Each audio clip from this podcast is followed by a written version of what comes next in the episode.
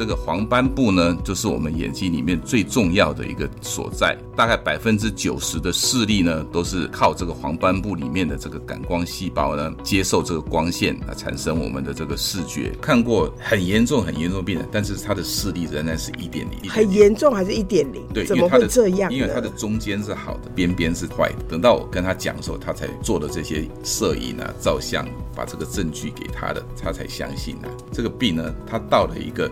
临界点之后呢，他就急转直下，过了那个好像一个瀑布一样，他就。您现在收听的是由元气网直播的元气医生。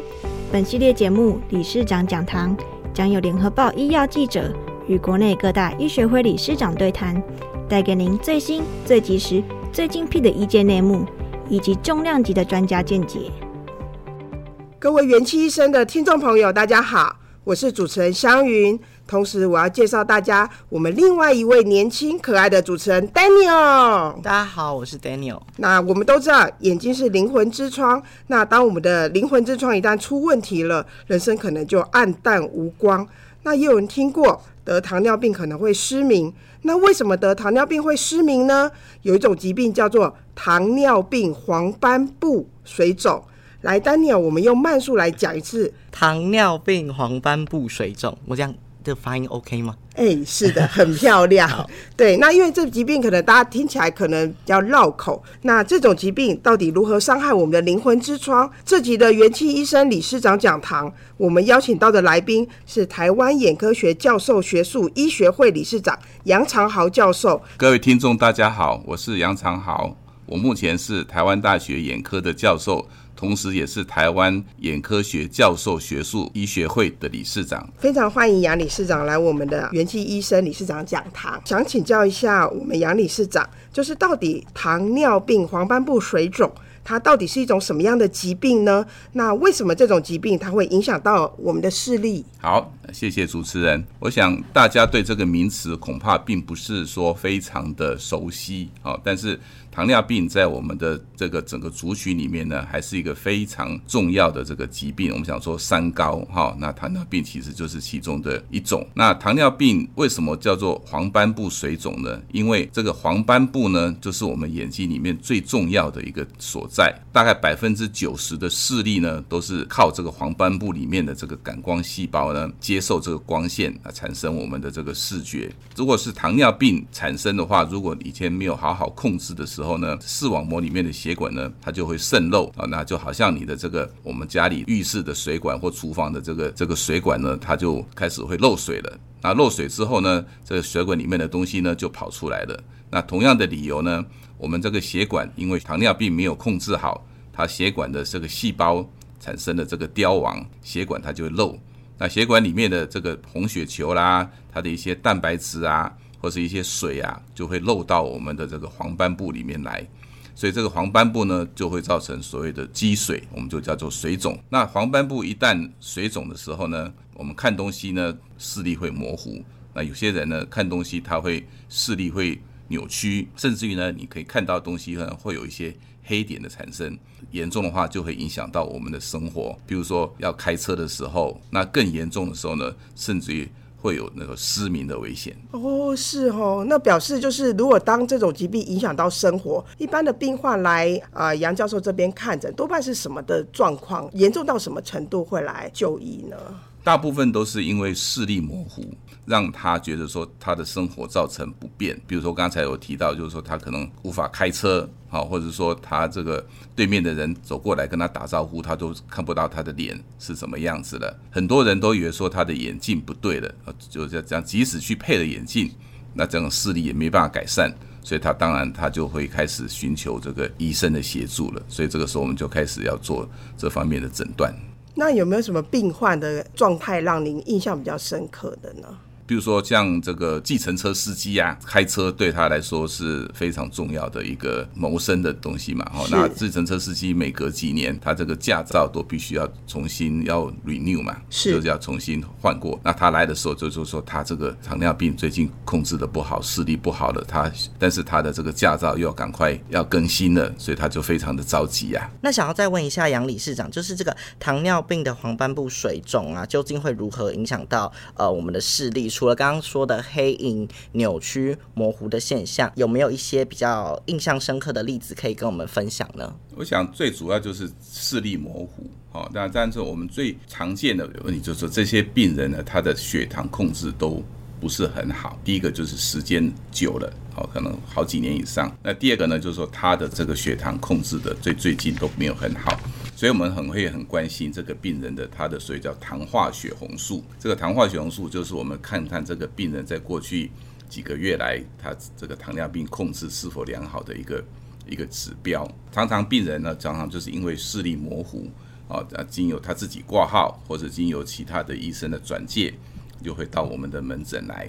那常常我们就必须要给他做一些检查。那当然第一步就是我们看看视力哦。那通常这些病人的视力。大概都在差不多零点五以下，那经过矫正之后呢，也不会变得更好。哦，很多病人以为说他的视力因为是因为老花啦或者怎么样，但是你去配了眼镜也不会改善。哦，那这样子，那常常我们测视力之后发现就是零点五以下。那第二步来的话，我们大概就会要在临床上，我们就会要把他的瞳孔放大，点了药水把瞳孔放大，因为我们要检查视网膜，一定要把瞳孔放大，我们才看得清楚。那这个瞳孔放大之后呢，我们就可以看到这个视网膜的情形。那这个可以看到说，眼睛里面呢有这个出血啊，甚至于有一些渗出物。刚才有提过，就是说你的血管不好了，所以你血管里面的这些容量的东西，比如说蛋白质啦、一些脂肪啊，统统就流到这个黄斑部这边来了。更进一步的话，我们可以借助一些更精细的检查，比如说我们有这个眼底的摄影照相，那这个作为一个留下一个记录了。跟下一次来的时候做比较。那另外一个现在更新的就是我们叫做干涉光的这个视网膜扫描。哦，这种扫描的话，就是它的解析度非常高，可以到一到两个这个毫米以内，所以我们可以看到很清楚的这个视网膜的这个影像。哦，那这样子呢，也可以帮助我们呢对这个黄斑部的这个水肿呢做出这个诊断。那还有以后日后治疗的这个追踪。所以目前大概我们在处临床上处理病人，大概就是这个样子。是理事长，您刚刚讲说干涉光，那是什么样子？干是哪个干哈？哦，干涉就是你去干涉我的这个事情，那个干涉，这其实是一个学术的名词啦。它就是利用这个光的，我们知道光有什么折射、绕射、干涉啊，哈，就是利用光的这个干涉现象射到我们眼睛去，它会从视网膜反射回来。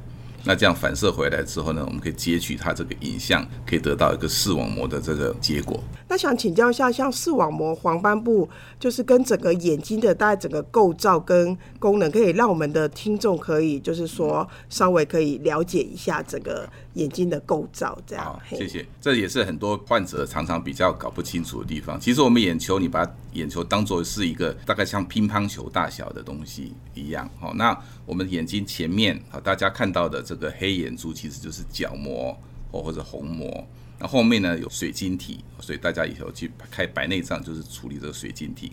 那在这个后面呢，其实就是一个一大片的这个视网膜。你可以把视网膜想象成这个照相机的底片一样，里面有非常多的感光细胞呢，它截取我们这个光线，经由这个视神经送到脑部，产生这个视觉。那至于说黄斑部这个东西呢？其实你可以把它想象成，就是视网膜里面的最中心的部分，百分之九十的这个感光细胞呢，都很密集的就集中在这个黄斑部，黄斑部里面。而且很有趣的是，黄斑部也只有在灵长类动物才有。是哦，所以说你的兔子啊，什么。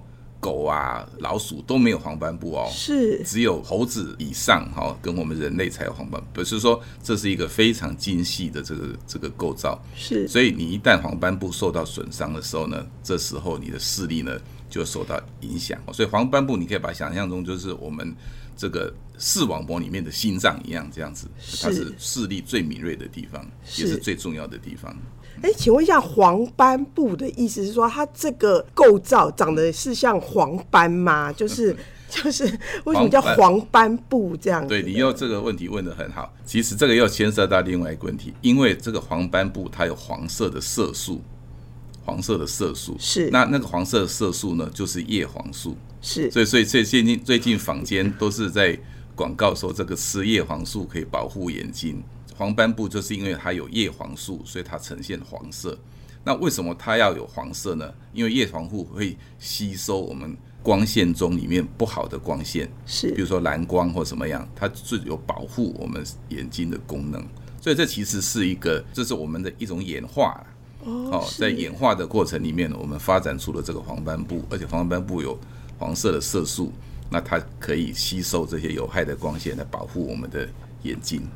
哦，所以黄斑部的功能真的非常非常的重要，没有错。所以那想请教一下，当出现糖尿病、黄斑部水肿这样的疾病的话，那想请教一下，就是说一般医生会是建议如何治疗？那一般治疗的效果到底会不会怎么样？那大家常问说，他治疗了能不能断根？那就这部分可否请就是我们理事长来分享一下这个这个大概治疗的状况？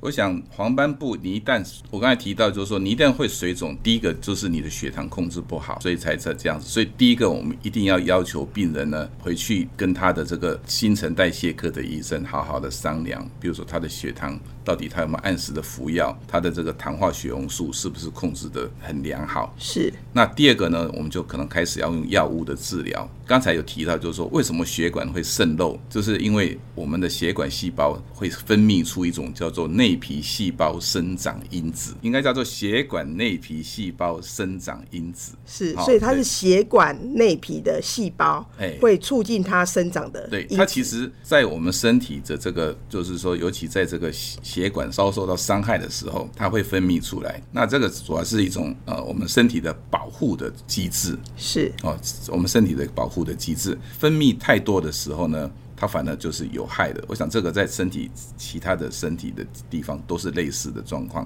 血管内皮细胞生长因子呢，它会造成这个血管的渗漏，是哦，会渗甚至于会造成不正常的血管的增生。所以现在目前我们治疗黄斑部水肿的第一线，就是我们需要注射药物来对抗这个内皮细胞生长因子。这个治疗呢，可能不是说治疗一次就好了。好，目前健保它总共可以给付呃十四针的治疗，哦，所以这个这个一针大概差不多台币要两万块钱。所以你看看这个，所以我们争取了很久，才终于有这种哦，说你一下子就可以省掉二二三十万哈，这种治疗治疗。那开始的时候可能就连续先打几针，是让那个水肿很快它就会消掉了。那最后呢，我们再做一个。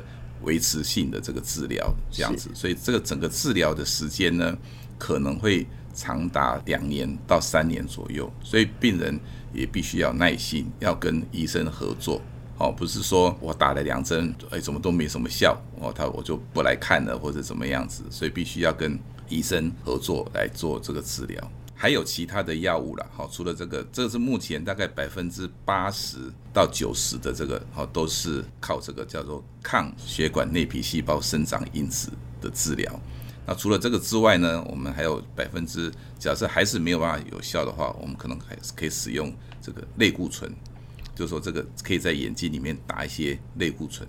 是，哦，类固类固醇本身也是有消炎消肿的作用，但是类固醇它的副作用就是。它会造成这个白内障，或者是这个眼压升高，所以我们比较把它放在第二线。这个还是不行的话，我们还有第三线，就是采用镭射的治疗。就是说，你假设我们可以看到说它有在渗漏哈，因为我们可以做这个眼底的摄影，发现说这个血管有哪些地方不好，有在漏水的时候呢，我们可以直接用镭射，我们叫光凝固，好，就是用镭射光去把那个地方做一个烧灼，把那个。漏水点呢，把它封起来。但是这个镭射有一个缺点，就是你打完镭射之后呢，它以后在那边会结疤，所以你会最后呢会有一个疤一个疤，也会影响到你的视力。所以以目前还是以这个抗新生血内皮细胞生长因子的这个药物的治疗呢，它的这个方便性还有它的安全性呢是最主要，也就是我们目前治疗的这个主流。所以我总结一下，就是说，血管内皮细胞因子它会造成我们眼睛血管的渗漏跟异常，它就会让它一直长，一直长，很不正常的就一直长。嗯哼。那所以说，它针对这个因子，它就会去抑制它。嗯哼。所以就是可以改善这上述啊杨理事长所说的种种的症状跟病灶这样。没有错。再问一下这个杨理事长，我们刚刚讲到这个抗新生血管抑制剂啊，它是怎么样的一个药物的给予呢？是打针吗？还是吃药？那因为我在网络上稍微查一下资料，好像是要用针戳到眼睛里面。那我想问一下说，说这样戳下去是不是会很痛啊？那他们会有怎样的一个副作用呢？那呃，这种目前我们对眼睛的这种治疗呢，你除了用这个服口服之外，但是因为口服要经过胃部的吸收，那最后经过循环要到眼睛去，这个花费的时间太久，而且能真正能够到达眼睛的浓度都很低的。所以其实目前的最新的趋势呢，就是直接把这个药呢打到眼睛里面去。所以我们打到眼睛里面去，我们用的是一个非常非常细的这个针头哈，我们知道这个二十五号或者二十七号的这个这个非常非常细的这个针头了哈，是针头比这个缝衣针哈可能都还还要细的这个针头哈，那打到这个眼睛，那我们打的量呢也非常少哈，大概也只有差不多零点。不会超过零点一呃一个 cc 左右的，所以这个量是非常非非常少的哈。那在打之前呢，我们也经过要经过这个消毒的程序哈，这消毒的我们会点这个药水哈，那这个这个消毒，在这个很短的时间之内就把这个药物就打到从这个眼睛的这个黑眼珠的旁边，这个白眼珠这边呢，我们就直接打到这个眼睛里面去，所以整个过程大概不用到五分钟了。打针其实大概只有两秒钟的的时间而已哈，那当然，呃，会感觉到一点点刺痛，但是这个刺痛呢，很快就就消失了，所以绝大部分的病人呢都觉得说这个感觉还好哈。那当然有一些比较紧张的病人，他会眼睛这样子这样闭得很紧啊，所以他会觉得痛，但是绝大部分的这个病人都没有没有什么特别的这个感觉。那当然，眼睛你做直接在眼睛里面注射，我们还是要小心哈。第一个就是细菌的感染，哦，所以我们刚才提到，就是说我们要经过一个很严谨的这个消毒的这个这个程序哈。对，我们都是在开刀房里面打，那医生也都戴着手套。当然，第二个就是打到眼睛里面去的时候，因为你穿打，虽然针头很细，但是它可能还是会有一些呃出血的情形，但是这个量很少。哦，很少，所以那当然第三个我们最怕的呢，就是这个我们叫做视网膜剥离了，哈，就是这个打下去的话呢，在某些情况之下，这个它本身眼睛就是有一些缺陷的时候呢，很可能，但是这个机会非常少，大概可能一万个里面来碰不到一个，好，所以我想大家对打这个针呢是可以，就是它的安全性呢，哦是可以放心的。那请问这需要麻醉吗？我们会点这个麻药。哦，就是说我们有这个这这个麻药是直接点在这个眼睛上面的，那我们会等等个几秒钟，让这个麻药产生作用，然后再打下去。所以绝大部分的病人。都没有什么感觉，所以还是会有麻药去帮助，没有错，是没有错。也希望说，就是今天这讲的这些，也可以让大家有感触。而且我相信，就是在眼睛上打一针，可以让你的视力变得更好的话，我相信多数的人是会愿意做这样的一个尝试。也希望说，有更多的糖尿病的患者的黄斑部水肿的病患，可以勇敢的出来接受治疗，积极的做治疗，寻求医生的帮助。谢谢。对，有时候病人他打完之后，他觉得有改善，他都会。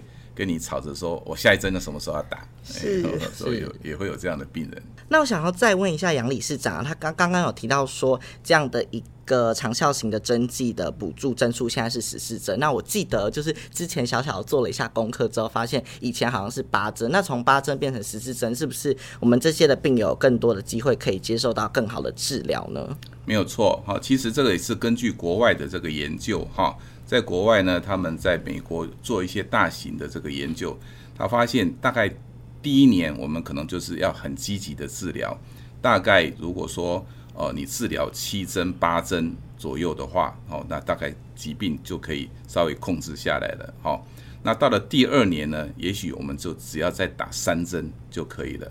啊，那到了第三年呢，也许再打一针到两针就可以了。所以总共这样整个病程下来的话呢，大概不会超过十五针呐。所以我们的健保现在的给付呢，它当然也是参照了这个国外的这些临床大型临床试验的结果，那它就有这个开放哦，本从原来的八针呢。然后现在已经到这个十十四针，就跟这个美国的这个临床试验的结果是相当的哈。但是它这些里面还是有一些限制，不是说无限的打。第一个呢，就是说你要打要有效，啊，就是说我们用刚才讲过的那个干涉光的这个这个扫描仪呢。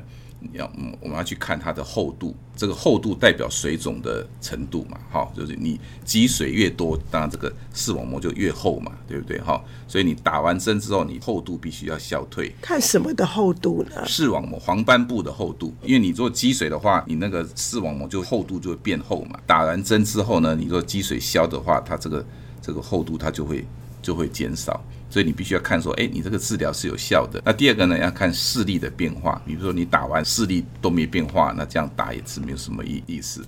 那还有一个很重要的，就是说你的糖化血红素也必须要控制好。好，比如说我有些病人他糖化血红素十以上，这个表表示说你的血糖都没有控制好，那你这个时候再打针的话就。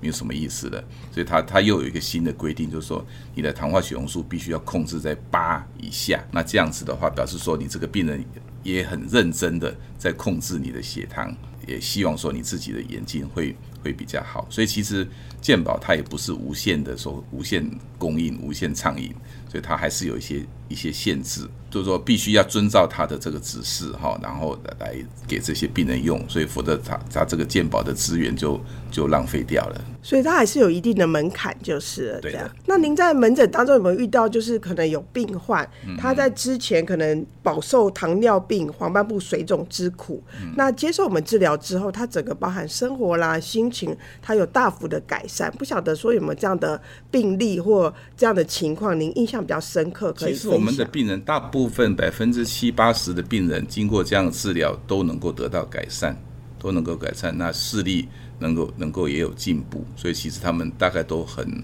蛮感谢有这样子的这个治疗，何况这个是健保目前有给付的。那心情呢？就是心、呃、心情，当然你能够看得到东西的话，呃，当然心情就会比较好啦。但是就是必须强调一点，就是说有些病人他可能来的时候比较晚了，哦，他可能他以前都。没有好好控制他的血糖，甚至有些病人他可能，因为我们知道糖尿病本身它不是不只是一个眼睛的问题，它是全身的问题。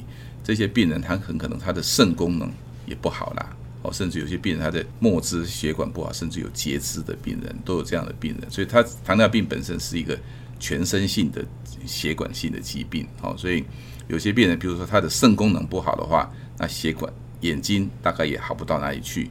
所以这样的病人可能他的进展就比较有限，所以我们有时候跟病人讲说，你不能期望太高哦。我给你的是一个你可以日常生活可以用的视力，而不是说让你去看千里眼的视力。都开始跟病人都是这样讲，就是说我给你看的是一个你在日常生活可以自理生活，不需要人家扶持的视力。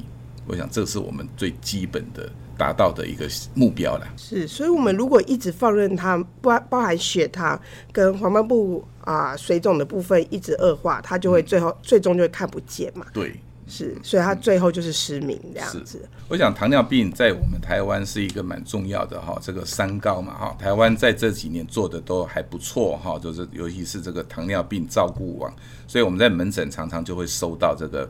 卫生所啊，或者哪里发出来的这个，就是要求这个糖尿病的病人呢，他他都带着这个糖尿病的这个检查单哦，到我们的这个这个门诊来，好，比如我们就要填，好，比如说这个病人接有在几月几号接受什么样的检查，发现说他糖尿病是怎么样子的情形，是是重重轻度重度还是那该怎么治疗，我们都有写在那个回复单里面去。那这样好像。